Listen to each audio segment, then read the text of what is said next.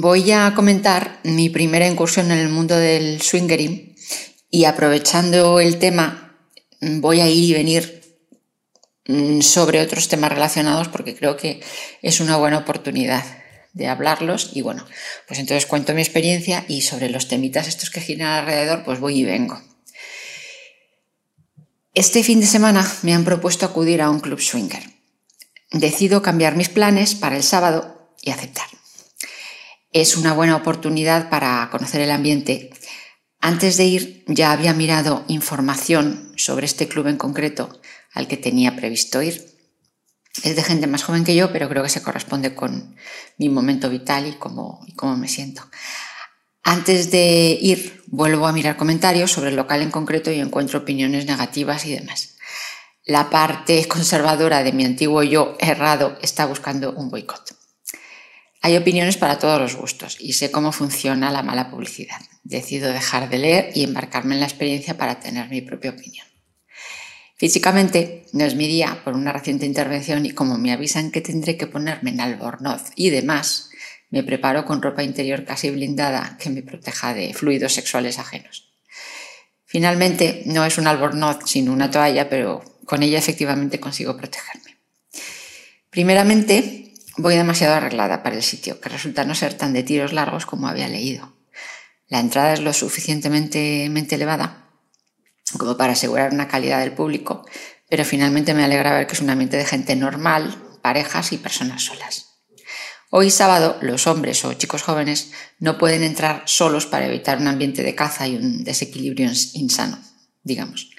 Me parece de entrada similar a una discoteca normal, pero con multitud de espacios, salas, colchones unidos a modo de tatamis para muchas personas, esquinas reservados a las oscuras, sillones del amor, alguno mal colocado porque no debería estar pegado a la pared impidiendo usarlos en todas sus posibilidades, pero bueno, el espacio a veces manda. Primeramente, la gente alrededor de las 12 está paseando y consumiendo en la zona de la barra. Se empiezan a ver algunas personas deambulando en ropa interior, en lencería, desnudos o con la toalla. Mi compañero me lleva a las salas donde ya vemos a alguna pareja practicando sexo. Primeramente me llama la atención lo silenciosos que son todos aquellos que veo en plena faena, porque para mí es algo mucho más ruidoso. No me sorprende ni me impresiona y la verdad es que tampoco me produce excitación, por lo menos en ese momento. Aunque durante la tarde la idea de estar aquí eh, sí lo ha hecho. Mm, pero hoy no tengo buena predisposición ni puedo tenerla. Como había leído, hacia la una es la hora en la que empieza a desencadenarse todo. Entramos en una sala mediana donde unas camas están repletas de gente y ya se pueden presenciar multitud de encuentros, digamos. Besos, tocamientos, de ahí hasta los que están ya consumando, según el espacio les permite en esta sala concreta. En otra, en sala más despejada, con camas, hay parejas practicando sexo de forma más confortable.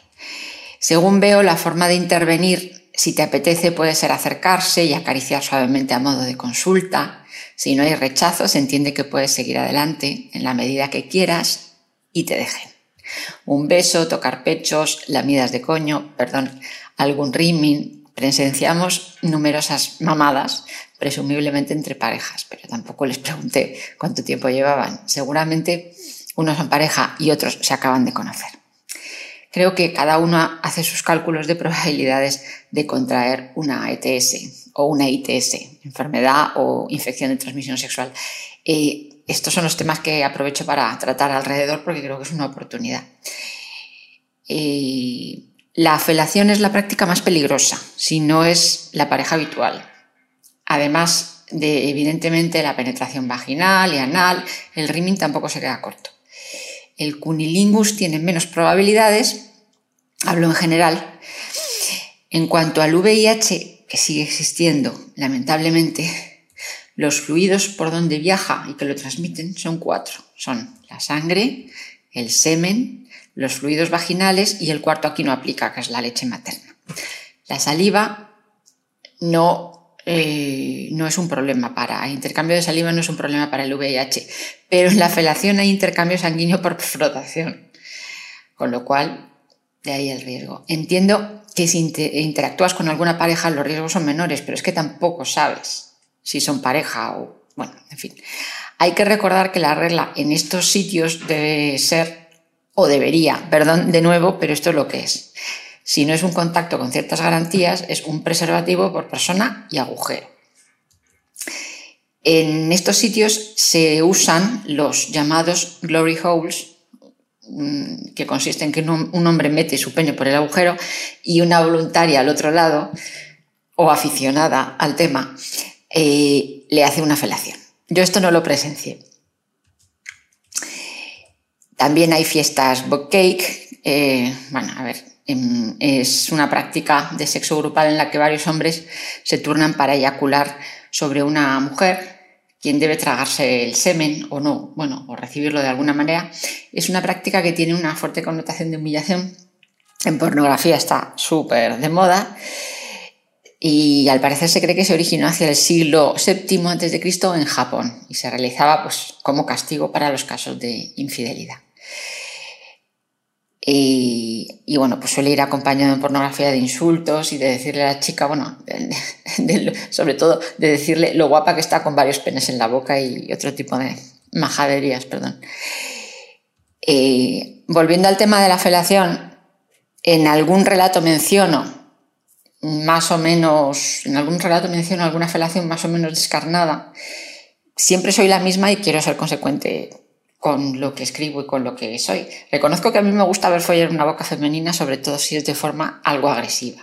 Todos tenemos zonas oscuras, es sano reconocerlo y dar rienda suelta a, nuestra, a nuestras pulsiones, digamos. Ahora, reconozco que nunca me prestaría a algo parecido. Pero si alguna se deja y yo puedo mirar, bien, pero volvamos al, local swinger. Esto como comentario. Se respira un ambiente de respeto y sigue sorprendiéndome el silencio en el que se practica el sexo en general. En un rato me he hecho famosa por mi negativa a los varones, pero alguno entiende que es mi primer día y así lo confirmo. En una hora y poco la cosa empieza a estar llena de toallas, zapatillas abandonadas. Tienes que tener cuidado en dónde te sientas porque puede haber algún squirting reciente. Yo hago lo que puedo para protegerme de los fluidos ajenos con mi ropa interior a modo de bañador, además de la toalla. Cuando vas al baño unisex, para multiplicar las posibilidades de conocer a alguien, supongo, porque, a ver, aquí tampoco tiene ya sentido separarlos, o sí, pero bueno. Y ya no, te, ya no te puedes poner tus chanclas de rizo porque no estás seguro de si son las tuyas. Así que andas descalzo encima de restos de bebida y fluidos corporales, pero sobrevives. Es la guerra. Creo que hay muchas parejas que disfrutan simplemente de practicar sexo en este espacio, otros van a practicar sexo casual, lo que no viene a ser diferente de cualquier discoteca normal. Aquí es la ventaja de que puedes incluso enseñar tus atributos y se va a lo que se va, sin perder tiempo, quiero decir, y sin engañar a nadie. Sinceramente, eh, visto lo que es, me parece una forma muy sana e interesante de desinhibirse sexualmente, de experimentar con las precauciones adecuadas el público creo que no bajaba demasiado de los 30 años. O sea, yo creo que la edad mínima era esa, a lo mejor alguno un poquito menos. Y es un club swinger juvenil, pero también se veía gente más mayor. Predomina el respeto y la educación, sin duda. Eso lo he visto sobre todo. Y es gente, gente muy, muy normal. Seguiré explorando este mundillo sin duda. Eh, la mayoría de los espacios dedicados al sexo y al erotismo no hablan de las malas noticias, digamos, pero bueno, yo antes he mencionado las ETS y demás y quería eh, volver sobre el tema. Eh, he recuperado un artículo que había leído hace unas semanas que es del apartado de salud del diario El Mundo y el artículo es de agosto del, del 2022 y creo que viene al pelo. Creo que viene al pelo el, artículo, bueno, ni decir hay la influencia que, tiene la pornografía en la bajada de guardia en cuanto a las, en cuanto a las, eh, a las ETS o las ITS, insisto que las llaman enfermedades o, infecciones. El, el, artículo del mundo tiene como titular, no lo voy a leer entero, voy a leer la parte que he seleccionado que ya de por sí es ya, bueno, lo dice todo. El título del artículo es Las ITS se disparan más de un 100%, la globalización, las redes sociales y la pérdida del uso del preservativo son cada vez mayores. El subtítulo del artículo es España se posiciona a la cola europea en pruebas de detección de infecciones de transmisión sexual. Tan solo el 2,35% de los españoles se realizó una revisión en 2019. Y empieza el artículo con un entrecomillado de una chica que habla en voz propia. Abre comillas. Un día me desperté con un mensaje de un chico con el que había estado en el que me decía, he dado positivo en clamidia deberías hacerte las pruebas. No supe cómo actuar, aunque me mantuve tranquila, puesto que no tenía ningún síntoma. La mayoría de las ITS son asintomáticas. Cuando te las detectas, pues a veces tienes ya un problema mayor. Es cierto que he tenido varias relaciones esporádicas de riesgo y la mayoría de ellas sin protección. Mayormente, si pienso en el preservativo, luego como método de evitar el embarazo. Vaya, no para prevenir toda esta catástrofe.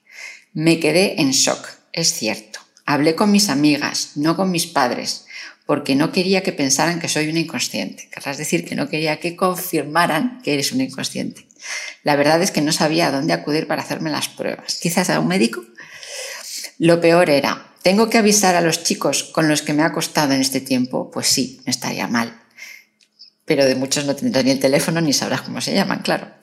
¿Qué van a pensar de mí? Pues si no se lo dices que eres una cabrona.